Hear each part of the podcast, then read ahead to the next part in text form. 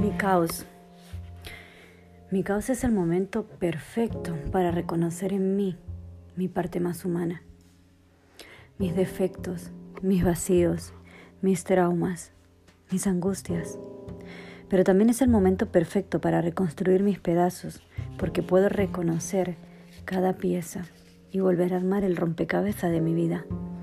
Me tomo el tiempo para ir uniendo paso a paso cada trozo de mi vida, valorando que cada trozo uniforme o no uniforme es perfecto y está hecho a medida para que encaje en cada espacio y así reconstruir y dejar ese lienzo que es tu vida, mi vida, construido.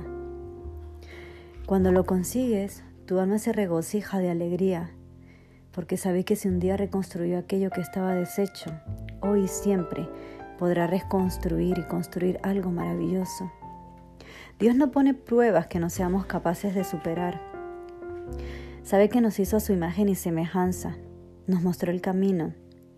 También sabía que en cualquier momento te ibas a reconocer en sí mismo, porque Dios siempre habitó en ese ser humano, que un día fue lastimado y que decidió tomar sus trozos rotos, caminar con ellos durante años y cada vez que tenía una chispa de luz los iba ubicando en el espacio correcto.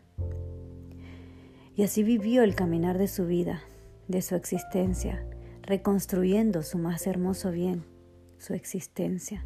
Sabe que fue lastimado, lloró su dolor, durante años lo sufrió y hasta que fue consciente que el sufrimiento era una elección.